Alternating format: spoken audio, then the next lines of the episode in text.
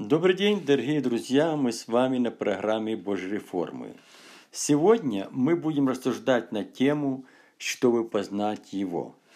В основание своей темы я возьму послание филиппийцам с 3 глава 7 по 16 стих и используя этот текст, я буду продолжать дальше свои рассуждения, наращивая познание воли Его. Давайте посмотрим сначала. Но то, что для меня было преимуществом, то ради Христа я почел щитою, то есть напрасным. Да и все почитаю щитою ради превосходства познания Господа Иисуса Христа, Господа моего.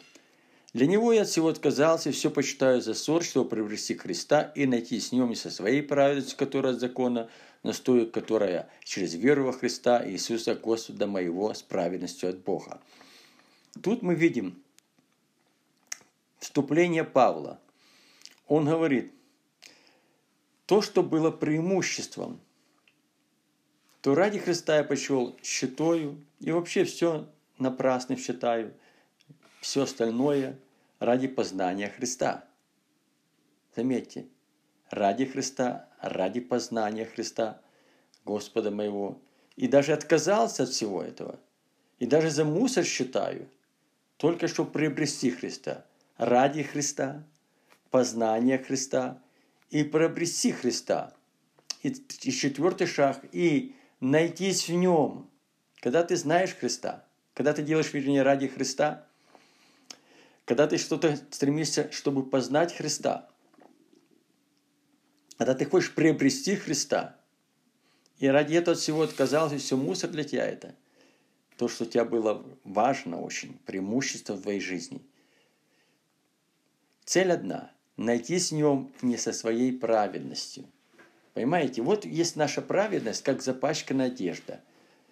Но с той, но с той праведностью, которая через веру, благодать его спасены, да, сей от вас не отдел их, дабы никто не хвалился, а дар Божий.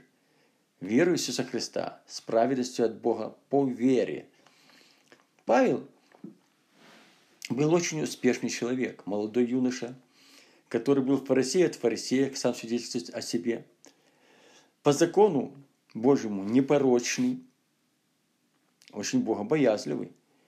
Учился много Гамалиила, это самого того, на то время сильного учителя, куда не все могли попасть. Это, как знаете, высший университет, куда не все могут попасть. Только особые люди с особыми талантами и какими-то привилегиями.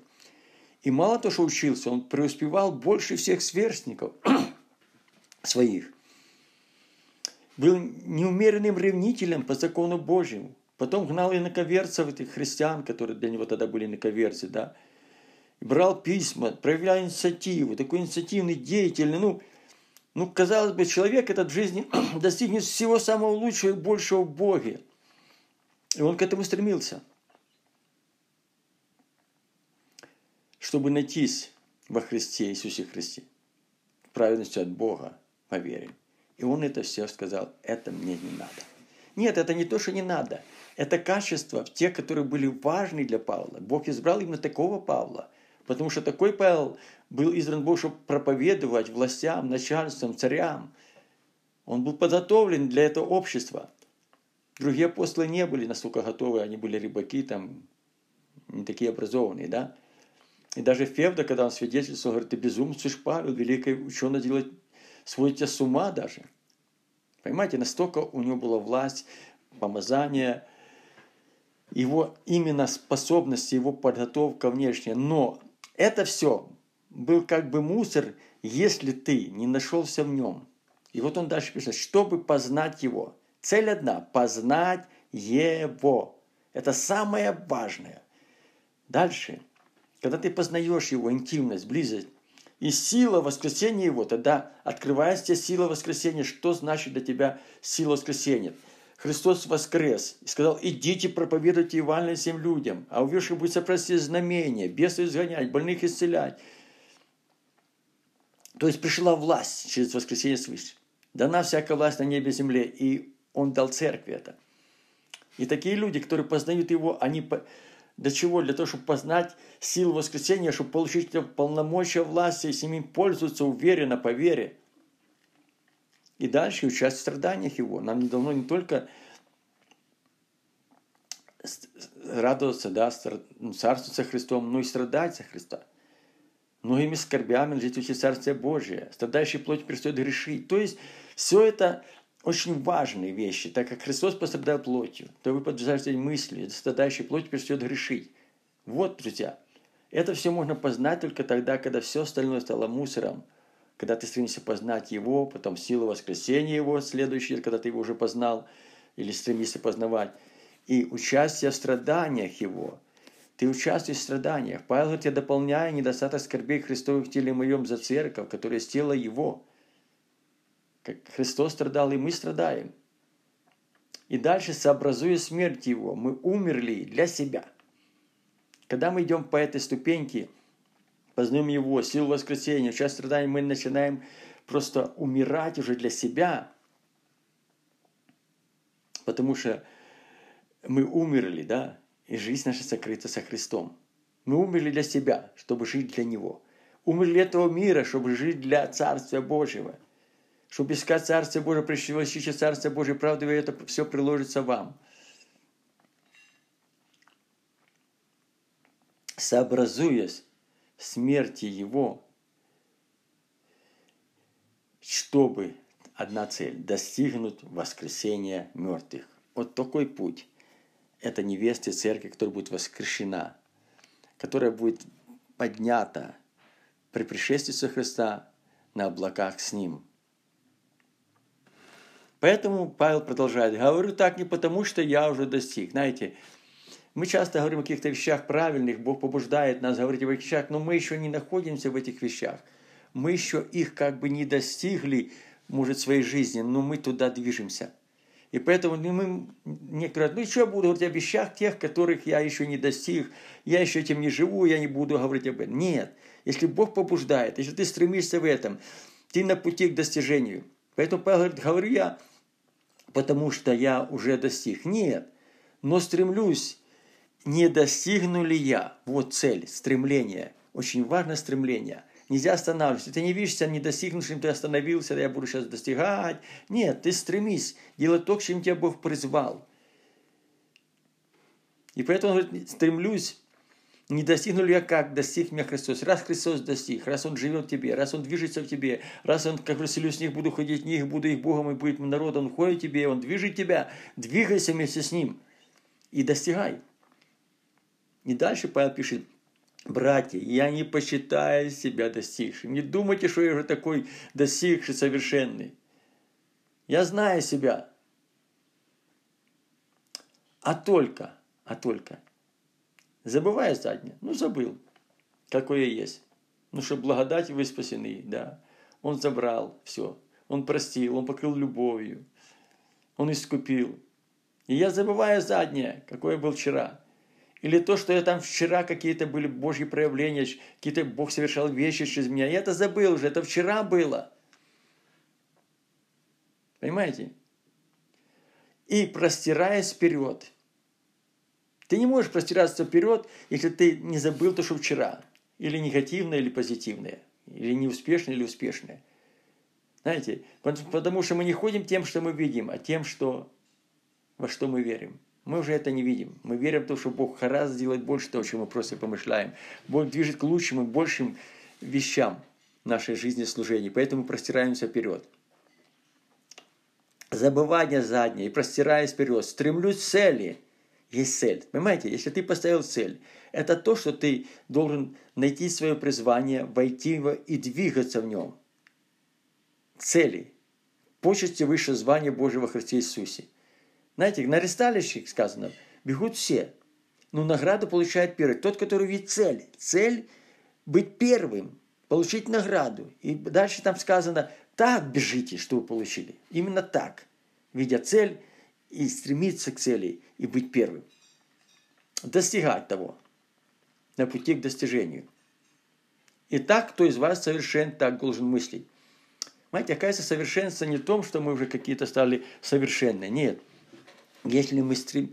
если мы так мыслим, как мыслим, чтобы познать Его, мыслим, и силу воскресения Его мыслим, мыслим, чтобы быть участниками страданий Его, сообразуя смерти Его, и мы стремимся к этому, чтобы достигнуть через это воскресение из мертвых. Это цель, через что мы достигаем. Поэтому это очень важно. И дальше мы читаем.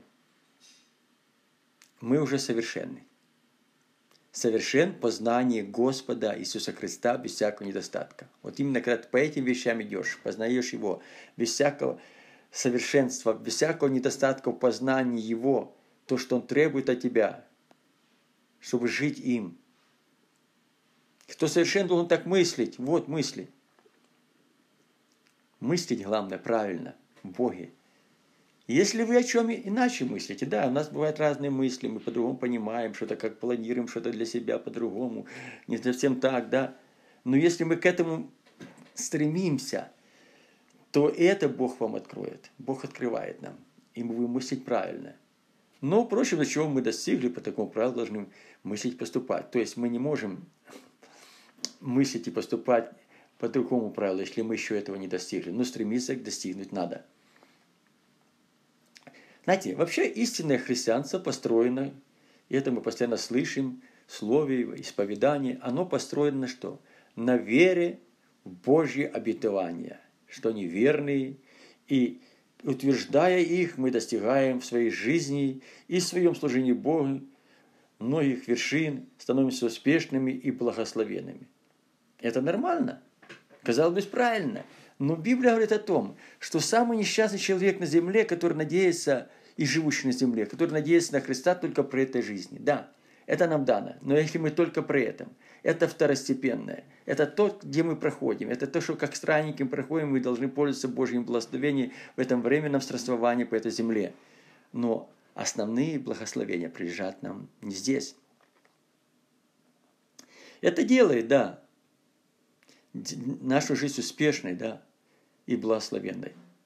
Но это не является нашим призванием, основным призванием в Боге. Павел называет все это напрасным и мусором, если мы только надеемся на Христа только про этой жизни, используя свои способности достигнуть каких-то целей для этой жизни. Это успешное служение, это ну, принятие нас, да, это уважение, это расположение людей, это ну, много чего в жизни, да, вроде бы хорошее, но это для себя.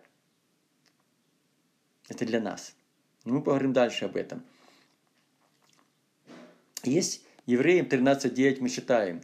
Учениями различными и чуждыми не увлекайтесь. Это различные чужды. Процветание, там, сверхдуховность, какие-то особые вещи, какие-то эффективное служение, что угодно. Ибо хорошо благодатью укреплять сердца. То, что мы получаем даром по благодати. Спасение, благодать Духа Святого. А не яствами, от которых не получили силы, занимающиеся ими.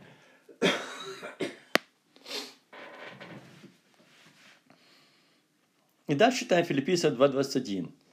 Павел говорит Тимофею, «Потому все ищут своего, а не того, что угодно Иисусу Христу. Потому что все ищут своего, а не того, что угодно Господу Иисусу Христу. Очень важно понять, что не все ищут то, что угодно Господу Иисусу Христу. Много ищут для себя. И это опасно. Потому что стержень нашей веры и смысл нашей жизни – сам Господь Иисус Христос. Мы для Него ищем. Мы Его ищем. И поэтому Римлянам 3, 14, 7, 8 сказано, «Ибо никто из вас не живет для себя, и никто не умирает для себя. А живем ли для Господа живем, умираем ли для Господа умираем, и потому живем ли умираем всегда Господни». Вот для кого мы живем, для кого мы умираем, навсегда мы должны быть с Ним, Господни. И дальше продолжает эту мысль 1 Коринфянам 6, 17, 19, 20. А соединяешься с Господом, есть один дух с Господом. То есть для того, чтобы жить для Него, с Ним жить, им жить надо соединяться с Ним, интимность, близость отношений. Не знаете ли, что тела ваши суть храм живущего Святого Духа, который вы имеете от Бога, и вы не свои. Мы себе не прилежим. Наше тело – это физиология наша, это храм. Она безгрешная, это не, не плоть греха. Она совершенная. И Дух Святой живет, это храм. И мы не свои. Почему? Потому что вы куплены дорогой ценою. Цена очень большая заплачена. Знаете, когда раб, который был у господина своего, да, и потом, что свобода пришла, он мог уйти, и он говорит, не пойду никуда до господина, потому что я люблю его. И он ставил свое ухо к косяку дверей, прокалывался кровный завет, и он оставался уже как бы раб Господу, то есть не прилежал себе, но уже на положение сына. Ты себе не прилежишь, ты искупленный, ты купленный дорогой ценой, и он тебя родил, ты его сын и раб одновременно. Ты не можешь уйти никуда, ты живешь для него – Поэтому прославляйте Бога в телах ваших и в душах ваших, которые суть Божия. Это причина, чтобы прославлять. Мы Его под Его охраной, защитой, Его царстве, и мы Его прославляем. Это духовный интим в отношении с Господом. И когда Иисус Христос разговаривал с самарянкой, Он пророчески сказал такие вещи. Иоанна 4, 23, 24. «Сегодня они сбылись с нами». И настанет время, и настало уже, уже настало, когда истинные поклонники будут поклоняться Отцу в духе и истине. Истины. Есть истины, а есть не истины. Есть дух истины поклоняется, а есть в каких-то манипуляциях, человеческих учениях, добавках и к чем угодно. Ибо таких поклонников Отец ищет себе. Вот таких Отец ищет, таких. Не всех, а таких. Бог есть Дух, и поклоняйся Ему, должен поклоняться Духу истине. Вот именно когда ты на уровне Духа живешь, поступаешь, поклоняется в духе, вот это тот, который Бог ищет. Это не просто верующие, это тело Иисуса Христа. Это Его церковь, которую Он создал и которую ртада не могут одолеть. И Тимофею Павел, первое послание 3.15 продолжает. «Чтобы, если за ты знал, как должно поступать в Доме Божьем, который есть церковь, Бога живого столпа и утверждения истины». Знаете, церковь мы должны знать, как поступать в этот Дом Божий. Как мы можем знать? Когда мы познаем Его, силу воскресения Его, страдания Его, да? Вот тогда мы идем близость, тогда мы поступаем в Доме Божьем правильно, который церковь Бога Живого, столб, это столб, это основание, которое, на котором он стоит, это столб и утверждение истины. Церковь утверждает Божью истину, только Божью, без манипуляций, без человеческой примеси. Она без всяких желаний и наших убеждений посредством манипуляции Словом Божьим. И Матфея 6,18 Христос говорит, «Я говорю тебе, Петр, я и на этом камне создам церковь мою, и врата-то не долеет ее, вот которую церковь создал Иисус Христос». Церковь, принявшая всю полноту власти от Бога – Иисус Христос создал церковь, которая приняла всю полноту власти от Бога. Вам дана власть наступать на змею, скорпиона, всю вражью силу, и ничто не повредит вам. Дальше. Она исполнена силы Божьей. Примите силу, когда у вас идет Дух Святой, да? Она водимая Святым Духом, все водимые Духом Божьим, сыны Божии. И Колоссяна 1, 17, 18 уже мы видим такие слова. И Он, Христос, есть прежде всего, прежде всего – Ищите Господа, пока есть время найти Его, призывайте им, пока Он всего, ищите Царство Божие правды, и это все приложится к вам. И все им стоит, только им. И Он есть глава тела церкви. Он начатое и первенец из мертвых, чтобы Ему иметь во всем первенство. То есть во всем нашем служении Богу только Он должен иметь первенство. Не какие-то лидеры, не какие-то убеждения, не какие-то доктрины с примесью человеческих желаний. Нет, только Он. И во всем в нем сокрыта вся полнота Божества телесная, и в вас эта полнота. Тело принадлежит Христу, верующий куплен дорогой ценою. И поэтому в 1 Коринфянам 7.23 сказано, вы куплены дорогой ценою, не делайтесь рабами человека. Ни в коем случае. выкуплены мы от рабства. Потому что раб не пребывает, думаю, вечно, сын пребывает вечно. Понимаете? Вот мы должны быть рабами. И поэтому Павел говорит, Галатам 1.10, как бы нам говорит и учит нас, не у людей ли я ныне ищу благоволение или у Бога? Вот кому мы благоволение, расположение, кого мы ищем? Людям ли уже стараюсь? Если бы до ныне угождал людям, то не был рабом Христов. Знаете, иногда ну, говорят, ну, брат, ну, будь скромнее, будь как все, ну, смотри, все так, а ты как-то по-другому. Но знаете, так не бывает, потому что есть вещи, которые надо отстаивать, Божьи вещи. Когда священники, первосвященники, кто духовная власть была в Иерусалиме, и политическая, на то время законы, Моисея были храмы, апостолы соблюдали, это был переходной период, и вот они призывают, и мы вам запрещаем говорить об этом имени, это лжеучение, это лжечеловек, это неправда. Но они сказали, мы послушны вам, там, где вы послушны Богу. Но судители, судители справедливы ли пред Богом, вас больше слушать, чем Бога. Знаете, иногда человек непослушание в церкви, непослушание братьям, иногда даже такие вещи, непослушный пастор, непослушный Богу. Но вопрос в чем заключается? Если пастор непослушный Богу, если церковь непослушна Богу, и ты идешь послушный этой, у пастора этой церкви, ты уже непослушный Богу. Ты угождаешь уже человеку, а не Богу. И поэтому Павел говорит, я, если бы я сейчас угождал, то я не был рабом Христа. Ты перестаешь быть рабом Христом. Да, ты должен быть послушным, конечно, там и, на те, и тех людей, которые поставил Бог над тобой, но если они послушны Богу, там, где нет послушания Богу, там должно быть совсем другое.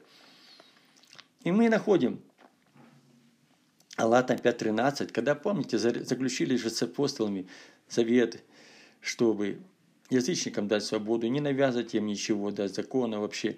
Потому что Петру Бог открыл, что Бог очистил, ты не почитай нечистым, Бог крестил Духом Святым. Уже свобода тем с язычниками нормально, мы не могли исполнить, наши отцы не могли исполнить, теперь язычники свободны. То есть, казалось бы, ну нормально все. И Петр приходил, Антиохию там, вел себя как нормально. Все было хорошо. И апостолы ходили, братья. И вот Галатам 24.5 мы находим. Павел говорит, а вкравшимся лжебратьям, были вкравшиеся братья лже, которые приходили и мутили там постоянно в закон, что-то пытались навязать обрезание. Скрытно они тайно приходили, и они не были посланники церкви. Для чего они приходили? Чтобы посмотреть за нашей свободой, которую мы имеем во Христе Иисусе. Чтобы порватить нас. И мы ни на час не вступили и не покрылись, дабы истинное благовествование сохранилось у вас. Чтобы сохранить истину благовествования, апостолы не дали даже в течение часа им что-то внедрить, навязать. Знаете, бывают такие ситуации, что надо твердо стать. И дальше мы смотрим, уже Галатам 5.13. «Свободе призваны вы, братья, только бы свобода ваша не была поводом к уважению плоти, но любовью служите друг другу». Вот и все. Есть свобода, знаете, кажется, ну, есть свобода, знаете, мы не религиозники, мы свободные. Нам все, все свобода, все позволительно. Ну, так, все. Ну, знаете, когда наша свобода угождает плоти, это не свобода. Свобода угождает Христу. И она служит любовью друг другу.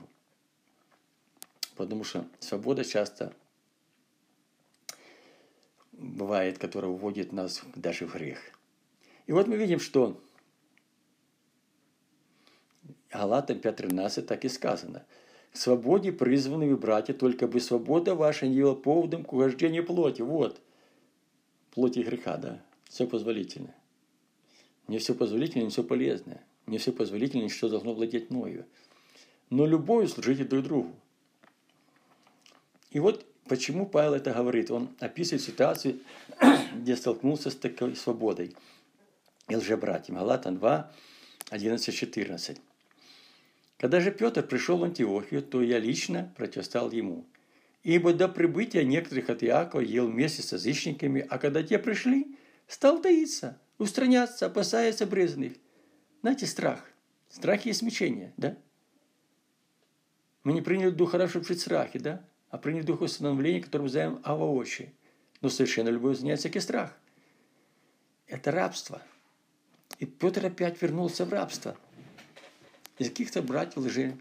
Он их боялся. Страх перед людьми, угождать людям, чтобы не потерять лицо свое, авторитет. И вместе с ним лицемерили прочие идеи, они смотрели на лидера. Так что даже Варнава, который был важный очень человек, был увлечен их лицемерием. Но когда я увидел, что они не прямо поступают по истине евангельской, знаете, можно поступать прямо по, по истине евангельской, а можно манипулировать истиной евангельской. Говорят, ну, понимаете, ну, пришлите люди, ради этих людей мы сделали, чтобы не было знаете, никаких проблем. Вот в чем. То сказал Петру при всех, если ты, будучи иудей, вот ты иудей, живешь по язычнику, вот ты живешь сейчас по язычнику, кушаешь все, а не по-иудейски, то для чего язычников принуждаешь жить по-иудейски? Вот вопрос. Как мудрые разумные девы, знаете, они запасались маслом, ждали Христа и те, и другие, и те девы, и те девы, и те обручены единому мужу, и те. Но одни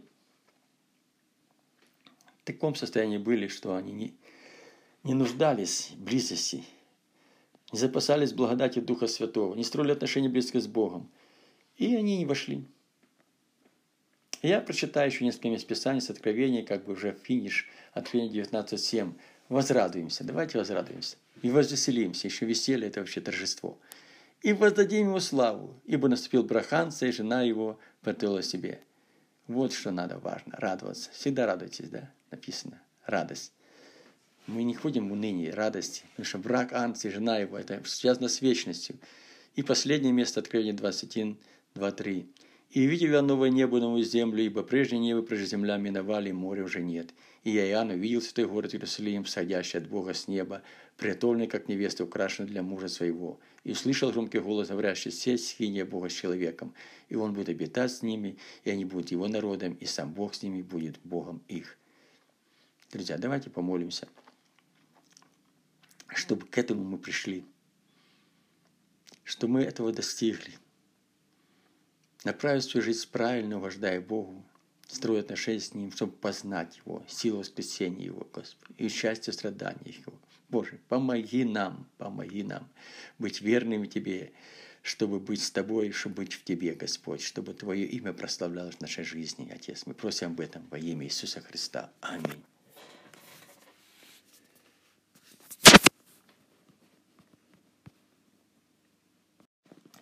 Добрый день, дорогие друзья! Мы с вами на программе Божьей реформы. Сегодня я хочу порассуждать на тему «Носители славы Божьей». Давайте прочитаем филиппийцам 3.17. «Подражайте, братья, мне и смотрите на тех, которые поступают по образу, какой имеете в нас». Еще одно место, 1 Коринфянам 4.16. «Поэтому умоляю вас, подражайте мне, как я Христу». Есть две, две позиции. Образ подражания наставникам. Есть вторая позиция. Наставники должны во всем подражать Христу. И Павел так направляет детей Божьих, которые Бог поручил служить им. Чтобы быть носителем славы Божьей, необходимо быть сосредоточенным не на себе, а только на Боге. Да, мы все можем быть в служении, что-то делать, служить Богу, да, но не всегда наше служение соответствует тому, что мы являемся носителями славы Божьей. Мы можем проповедовать красиво, правильно, молиться хорошо, но слава Божья может не являться. Потому что есть какие-то вещи, которые не дают возможности это и делать. Ну, мы можем быть сосредоточены на себе, на своем служении – на своем положении, ну на чем угодно. Поэтому даже много, можно много знать о Боге. Знаете, первое, что носители славы Божией, они должны стремиться не только знать о Боге, но и познать Бога. Это через интимные отношения. Чтобы познать Его, как Он познал меня, Павел говорит – Поэтому много можно знать о Боге, но не знать лично Бога, не строить отношения. Даже люди, которые чудеса, знамения творили, мы читаем в Библии, да, мы именем Твоим совершали многое дело, да. А Христос сказал, отойдите от меня все делающие беззаконие, я никогда не знал вас. Тут даже могут люди в грехах даже жить. И Бог никогда не знал их. Христос никогда не знал их. А может, те, которые не живут в грехах, служат, но не ищут отношений, служат на уровне ума, на уровне души, но не на уровне духа. Можно быть большими те, обладать большими теологическими знаниями, быть докторами даже богословия, но не понимать того, что мы утверждаем. Это не о том, что люди эти не знают Библии, да, они изучают ее очень глубоко, защищают диссертации. Но в первом послании к Коринфянам 8.2 сказано очень ясно, кто думает, что он знает что-нибудь, то есть полагаясь на свое исследование, на свой разум, я уже знаю. Тот ничего еще не знает, как должно знать. Знаете, есть знания, которые как должно знать. Это которые, дальше мы читаем, но кто любит Бога, тому дано знание от Него. Это то, что приходит от Бога. Это когда помазание, которое нас оно учит нас, когда Бог открывает что-то. Павел двигался всегда через откровение от Духа Святого. Он говорил, я самого Господа принял, что я вам передаю. И практически доктрины сегодняшней церкви построены преимущественно на учении Павла. Ну, свое учение он преподавал от того, как получал, потому что это было для него самого новое. Он вышел от закона, от Иудея. И Дух Святой учил его, и он открывал тайны Божьи через откровение Духа Святого. И сегодня мы имеем многие вещи, которые знаем от того, что Павел, через Павла было открыто, но Бог хочет, чтобы это продолжалось и в нашем служении, чтобы мы, как Павел, были носители славы Божьей. Если мы этого желаем, мы должны искать Его. Ищите Господа, пока есть время найти Его, призывайте имя, пока Он близко. Итак, находясь под Божьим водительством, мы приобретаем духовный опыт и приобретаем духовную зрелость. Опыт – это где мы через что-то прошли, где-то ошибались, где-то успевали. То есть мы можем сравнивать вещи и разобраться многими вещами, чтобы правильно поступать в тех или иных случаях и правильно преподавать это тем или иным людям. И есть даже духовная зрелость. Это как написано, у вас, говорят, тысячи наставников во Христе Иисусе, но отцов немного. Отцовство, созревшие люди для того, чтобы правильно нести служение делать то, к чему Бог их призвал. И это все приводит к более глубокому познанию о Боге. И я хочу в своей проповеди показать это на примере жизни и служения как апостола Павла, так и тех людей, которые были вместе с ним в служении. Давайте возьмем Деяния 9, 15, 16. Но Господь сказал ему, иди, ибо он есть мой избранный сосуд, чтобы возвещать имя ее пред Израиль, сынами Израилевыми и я покажу ему, сколько он должен пострадать за имя мое. То есть ревность Павла была большая. Это все Павле. Или еще он был Савл тогда. Большая ревность была о Боге. Он много чего делал по закону, непорочный был, да. Преуспевал, больше всех сверстников, учился много Малиила, который был сильным учителем в то время, лучшим духовного заведения, фарисей от фарисея, ревнитель по закону Божию, знал церковь Христову. Ну, то есть то, что он делал, он делал на уровне своих способностей, и это бы позволило ему построить определенную карьеру в своей жизни в духовном плане. Но ревность другая была. Дальше Бог говорит, но теперь, когда ты принял Христа, он был уважаемый, да, уважаемыми людьми, у него не было проблем. Его поддерживали, брал письма от первосвященников, да. Ну, был в авторитете. То есть хорошо, благополучно было все.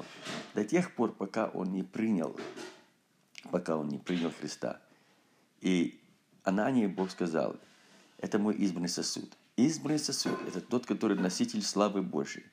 Это тот сосуд, который несет славу Божию. И тут дальше сказано, и поэтому, как он избранный сосуд, то я покажу ему, сколько он должен потратить за имя мое. То есть меня гнали, Христос говорит, и вас буду знать. Мои слова соблюдали, и ваши будут соблюдать. Это два, две разные ревности. До встречи с Иисусом и ревность с Иисусом. После встречи с Ним. И тут ясно Библия говорит, сам Павел пишет, Филиппийцам 1.29. Потому что вам дано ради Христа не только верить в Него, но и страдать за Него. То есть, как Христос страдал плотью, то мы должны выражать той мыслью, ибо страдающий плотью перестает грешить. Поэтому нам дано не только веровать, но и страдать за Него. Это неотъемлемая часть. Дальше Павел Деяния 14.22 также говорит, утверждая души учеников, увещевая пребывать в вере и поучая.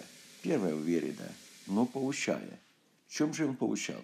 Что многими скорбями надлежит войти в Царствие Божие. То есть многими. Скорби – это те, как путь в Царствие Божие. Это не просто путь верующего, как он верит, а это путь в Царствие Божие. Мы входим через скорби. Они нас очищают, приготавливают. Страдающий плоти перестает грешить. Итак, мы смотрим еще одно место. Римлянам 12, 12. Павел говорит, утешайтесь надеждою. Скорби будьте терпеливы. Потому что из скорби происходит терпение. Терпение должно иметь совершенное действие, чтобы мы были совершенны во всей полноте, без всякого недостатка. Вот работа скорби. И для того, чтобы это пришло в действие, то дальше сказано в молитве постоянной. Потому что скорби можно роптать и не молиться. А когда мы в молитве, когда мы благодарим Бога, как написано, с великой радостью принимайте, когда подаете различные искушения, да, благодарим Бога, потому что знаем, что это те процессы Божьи, с которыми мы должны проходить, чтобы прийти к совершенству Бога, то мы должны быть постоянной молитве. И теперь 1 Петра 2.9. Но вы, это относится к всем нам, род избранный. Бог наш избрал. Царственное священство, цари и священники, чтобы царство с ним и священно действовать ему. Народ святой, да, святой да освящается еще, да. Люди, взятые в дело, тех, которых Бог взял в свое дело. И с одной только целью, чтобы возвещать совершенство, призвавшего вас из тьмы в свой чудный свет – вот в чем суть. Мы – это такой народ. И Бог, этот народ, именно те, которые идут именно соответственно с тем, что здесь сказано, это носители славы Божьей. Потому что они избраны для того, чтобы носить славу Божью. Они царствуют с Ним, как тот, который в славе ходит, царь, да. Они священно действуют Ему в славе Божией и они приняли святость Иисуса Христа, и тех, кто будет обвинять из них Божьих, Бог оправдывает их. Они оправданы, они не ходят под осуждением, они носят славу Божью. И они взяты в дел, они собой не распоряжаются. Дух Святой ведет их, Дух Святой управляет ими.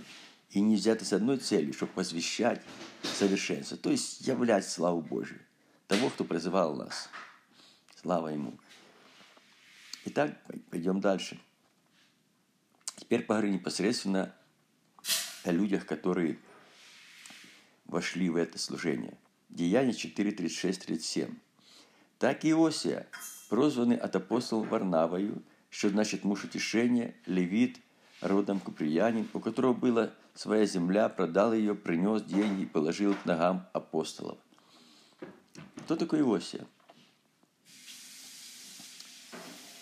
Его прозвали Варнавой, это не было его имя настоящее, это как дали ему имя. Почему дали это имя? Потому что оно означало, что он муж утешения. Он мог утешать людей. Его способность была, как написано, увещеватель, увещевать. Человеку трудно, он мог ему поговорить с ним, поднять его, укрепить его, да. И он был левит. Кто такой левит? Он, левиты – это наследственно, посвященный из рода в род служения – это еще с тех времен Моисея, когда было определено. Левиты имели свою землю и имели служение. Они были на содержании Бога и непосредственно служили Богу. И у него была своя земля. Но что он делает? Он просто продает ее.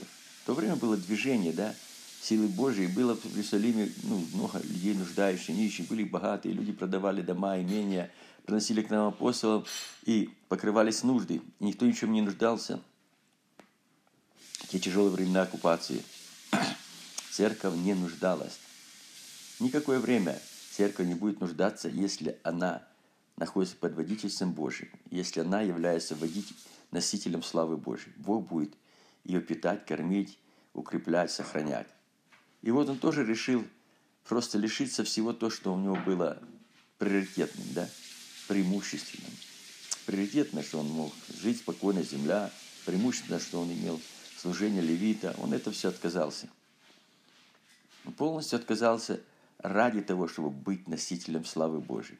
Он продал ее, положил к нам апостолам, а там распределили, и люди получили благословение, были покрыты нужды. Это же был акт благотворительности. Если ты хочешь идти за Господом, ты должен все оставить. Полное посвящение. И вот этот человек был полно посвященный. Все носители славы Божией – это те, которые полностью посвящены на служение Богу под Его руководство. Итак, мы видим дальше. Два человека. Сегодня я буду говорить о двух человеках. И второй человек – это был Савл или апостол Павел, где Бог их соединил, и они стали на какое-то время одной командой. Деяние 9, 26, 30. Савл после того, как он был призван в служение Богом, он прибыл в Иерусалим и старался пристать к ученикам. Но все боялись его, не веря, что он ученик. Варнава же взял его, привел, пришел, привел к апостолам и рассказал им, как на пути видел Господа и что говорил ему Господь. И как он в Дамаске смело проповедовал во имя Иисуса. И пребывал он с ними, ходя и исходя в Иерусалим, и смело проповедовал во имя Иисуса говорил. Также и состязался с эллинистами, а они покушались убить его. Братья, узнав об этом, отправили его в Кесарию и преподводили Тарс. Аллилуйя. Мы видим в этом отрезке, что Павел или Савл еще то время, он был признан служения, и он, его не могли принять, потому что он был гонитель Церкви Божией, даже апостолы и братья, они, ну, они сомневались в том, может, какая-то подстава, может, это специально сделали фарисеи, да? И они сомневались в том, что этот человек действительно призванный Богом. И Варнава, который имел неоспоримый авторитет среди апостолов, неоспоримый авторитет имел среди апостолов, он привел его, и он поручился за него. Но когда пришел Павел, или на то время Савл, он ревностно начал служить тем, что Бог давал ему. И, конечно, эллинистами спорил, короче, его хотели же убить, и поэтому братья, узнав об этом, решились сохранить его и отправили в Кесарию. А от Кесарии проводили в Тарс, то место, откуда он пришел. И на какое-то время Савл, или будущий апостол Павел, пропал. О нем ничего не было слышно. И вот пришло пробуждение среди язычников. Сильное пробуждение. И Бог начал делать свою работу – и образовалась церковь Антиохии. Я хочу прочитать это место Деяния 11, 22, 26. Дошел слух об этом до церкви Иерусалимской, и поручили Варнаве идти в Антиохию. Он прибыл и, увидев благодать Божью, возрадовался и убеждал всех держаться Господа искренним сердцем, ибо он был муж добрый, исполненный Духа Святого и веры, и приложилось довольно народа к Господу. Потом Варнава пошел Тарс искать Савла и, найдя его, привел в Антиохию. Целый год собирались они в церкви и учили немало число людей. И ученики в Антиохии первый раз стали называться христианами. Ох. Мы видим, что тут происходит. Здесь происходит то, что Бог соединяет опять Варнаву и Савл. Варнава, будучи в Антиохии, он служил и видел там работа большая, и он понял, что там не хватает еще одного делателя. Команда должна быть, да, разным направлением служения, которое имел Савл. И он пошел искать его. и нашел его, Тарси, и привел, и они трудились целый год. И там начали христианами называться эти люди. Потом другое место интересно сказано, тут нет конкретно именно, что за поручение было, Деяние 12, 25. А Варнава и Сал по исполнению поручения из Иерусалима пришли в Антиоху, взяв с собой Иоанна, призванного Марком. Какое-то было поручение еще от апостола, о чем не сказано в данном тексте. И они исполнили, и опять пришли в Антиох и продолжали служить. И тут начинается развязка. Давайте посмотрим Деяния 13, 1, 5. В тамошней или поместной церкви были некоторые пророки и учители. Варнава, Симеон, называемый Нигер, Илуси Криньянин, и Манаил, совоспитанник Ирода, четвертовластника. Они служили Господу и постились. Дух Святой сказал, отделите мне Варнаву и Савла на дело, которым я приготовил их. Тогда они, совершивши пост и молитву, возложили руки, отпустив их. Эти были посланы Духом Святым, пришли в Селекию, а оттуда отплыли в Кипр и в, Салм... в Салмон... Саламине проповедовали Слово Божие в синагогах иудейских, имея при себе Иоанна для служения. Мы видим, друзья, как важно понимать, что носители славы Божией, они прежде всего идут тогда, когда Бог их отделяет Духом Святым. Из всех всех людей, которые там постились, служили, молились в церкви, да, они трудились, что-то делали, да, церковь строилась, но Бог, но это еще не были все носители славы Божьей. Бог избрал двух носителей на то, чтобы они несли славу Божию. Это был Варнава и Савл. И тогда мы видим, что за них помолились постом и молитвой, хотя они до этого постились, молились, возложили руки, и те были преданы благодати Божией. Они были посланы Духом Святым. Носители славы Божией – это те люди, которые посылает Дух Святой. Ты не можешь быть носителем славы Божией, если ты не послан. На Библии сказано, что никто не пойдет, если не будет послан, и не возьмет, если не дано будет ему от Бога. Поэтому посланничество очень важно. Но опять-таки, ты должен быть в служении. Бог не посылает просто людей, которые вообще ни в каком служении никогда не хотели быть и не были. Ты должен быть в служении, где, где Бог тебя поставил на какое-то время. Ты должен быть в постах, в молитвах – ты должен быть приготовлен к чему-то. Ты должен иметь ревность, жажду к этому. И когда Бог усмотрел двух человек из всех команды, которые трудились, постились, молились, да, служили, но двое было особенно, и Бог усмотрел эту команду, которая дополняла один другого, совершенно разные люди по характеру, по складу, по служению. Но как раз это и говорится о том, что когда два разных приходят, тогда есть успех, потому что где-то дьявол может атаковать человека, где он несовершенный, то другой дополняет это и разрушает то, что дьявол делает. У меня такое было, я в конце просто хочу привести пример. Однажды, ну, мы были в то время, гонения были, да, церкви нелегальные были, писательские церкви. Они мы, это советские времена. И я с пастором, был тогда помощником пастора, собирались по квартирам больше – мы поехали в Курск, там была одна церковь, которая образовалась, но она не принадлежала никакому объединению. Ну, были разные объединения, знаете, разные братства, так говорят. Ну и братья поручили епископа, чтобы поехать туда, моему пастырю, он взял меня с собой, чтобы эту церковь как-то, ну, хоть она в Курске, но мы жили на Украине, в Киеве, присоединить к нашему братству.